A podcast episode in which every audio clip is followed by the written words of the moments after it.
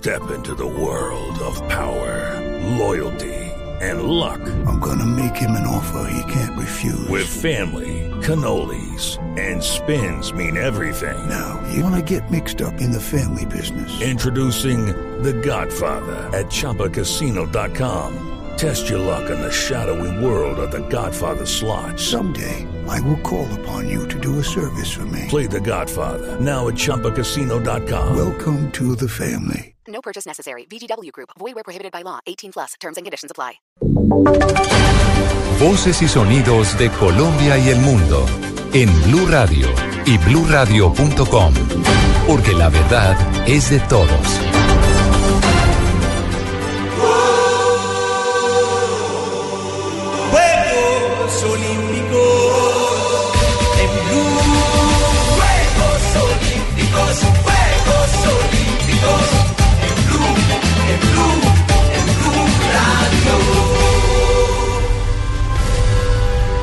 5 de la tarde, 10 minutos, momento de actualizar las noticias. La información más importante a esta hora de Colombia y el mundo son uh, menos de dos horas en las que Río de Janeiro se volverá el centro del planeta con la inauguración de los Juegos Olímpicos 2016.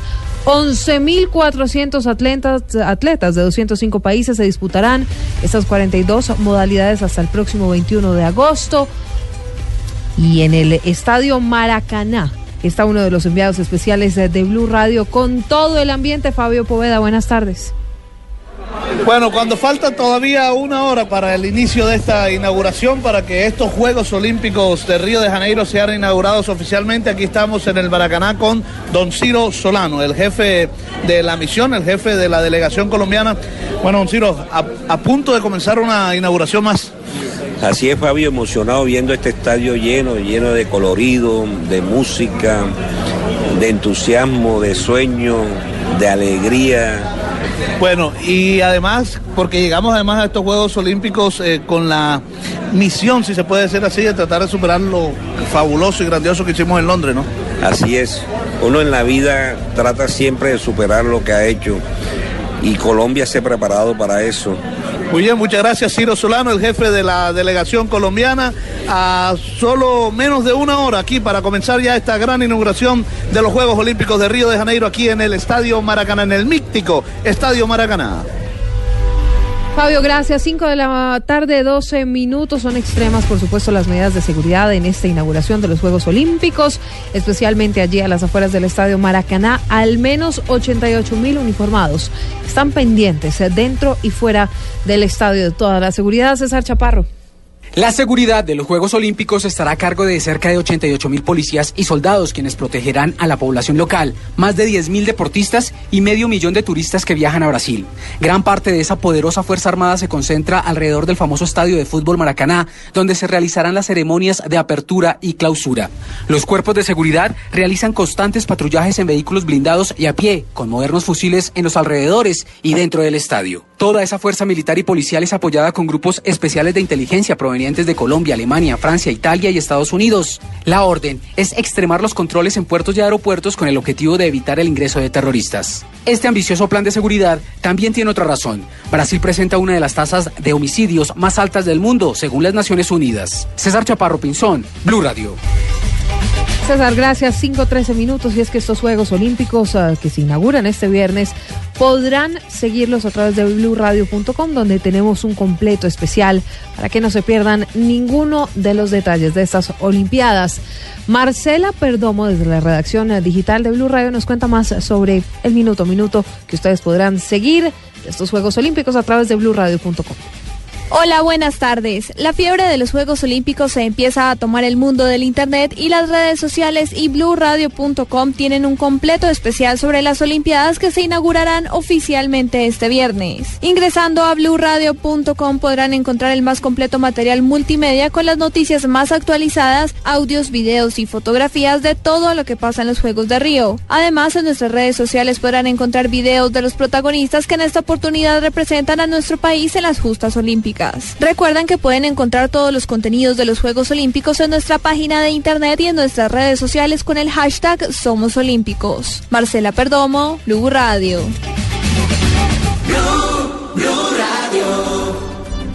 5 de la tarde, 14 minutos. Seguimos con las noticias. En Blue Radio, las FARC han hecho claridad en que sin amnistía no habrá acuerdo final. Y por supuesto, sin acuerdo final, pues no habrá traslado de guerrilleros a las zonas en las que se concentrarán para entregar todas sus armas. Jenny Navarro desde Cuba.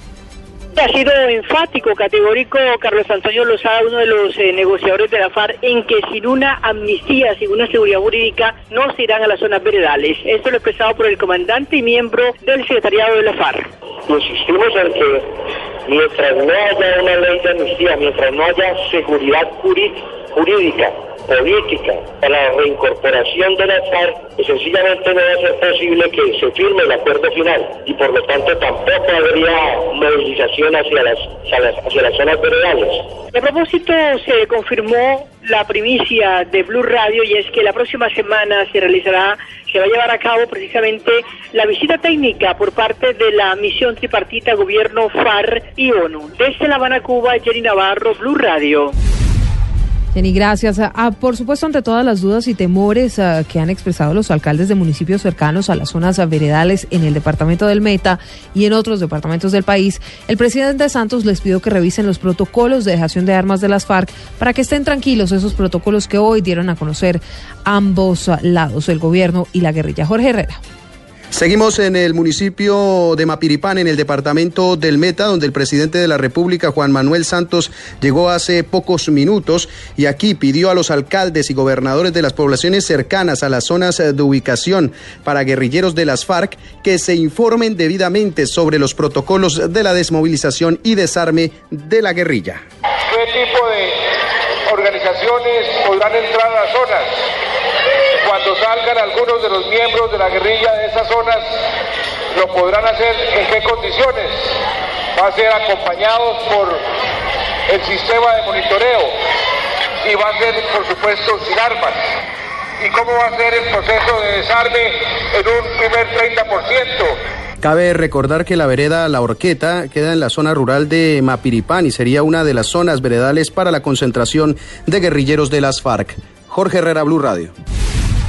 Cambiamos de tema a las 5.17. Son más de 300 los conductores de Uber sancionados por las autoridades en medio del plan de choque anunciado por el gobierno contra el transporte ilegal de pasajeros. ¿Qué más cifras se conocen, Oscar Murcia? El comandante de Tránsito y Transporte de la Policía, el general Ramiro Castrillón, afirmó que desde que empezó el plan de choque para contrarrestar el transporte especial ilegal en el país, ya han sido sancionados más de 300 conductores en Colombia. Desde hasta hoy, hemos logrado sancionar 313 vehículos y conductores que estaban efectuando ese transporte ilegal en la modalidad de Uber y UberX. En lo corrido del año hemos logrado sancionar 16.417 vehículos y personas El general además aseguró que los operativos continuarán en las principales ciudades del país contra el transporte ilegal. Oscar Murcia López, Blue Radio. La policía en el departamento del Valle confirmó la llegada de más ah, migrantes ilegales a Buenaventura. En las últimas horas, otros 25 fueron sorprendidos en hoteles del puerto. Carlos Aponte. 25 inmigrantes fueron detenidos en Buenaventura, la mayoría de ellos son haitianos. Fueron ubicados en tres hoteles. Estas personas le comentaron a las autoridades que iban de paso a la ciudad de Medellín y allí les iban a dar documentos para atravesar Centroamérica. El comandante de la policía del puerto de Buenaventura, coronel Marcelo Rusi. Se logró hacer tres aprehensiones, una de 14, otra de 11 y una de 1 inmigrantes, todos de nacionalidad haitiana, los cuales fueron aprehendidos y dejados a disposición de Migración Colombia, que es la autoridad competente para este tipo de situaciones. Igualmente en tiempo récord se han detenido a más de 120 inmigrantes ilegales en el Valle del Cauca, la mayoría haitianos y cubanos. Estas personas fueron trasladadas hasta la frontera con Ecuador para su deportación. En Cali, Carlos Andrés Aponte, Blue Radio. Carlos, gracias. A 519, una toma de rehenes se reportó en un edificio muy cerca del aeropuerto de Newark, en Estados Unidos. La situación está bajo control, Edwin Giraldo.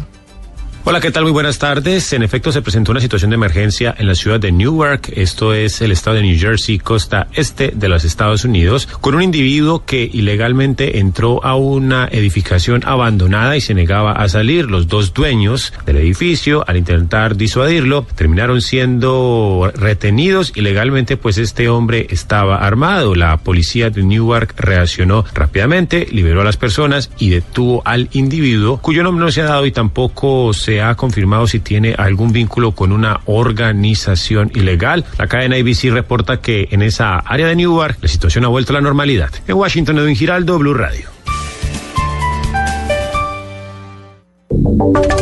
Y ahora en Blue Radio, la información de Bogotá y la región. En lo que va corrido este año, la Personería de Bogotá ha recibido 34 quejas contra la fuerza pública por presunto abuso de autoridad. David Gallego.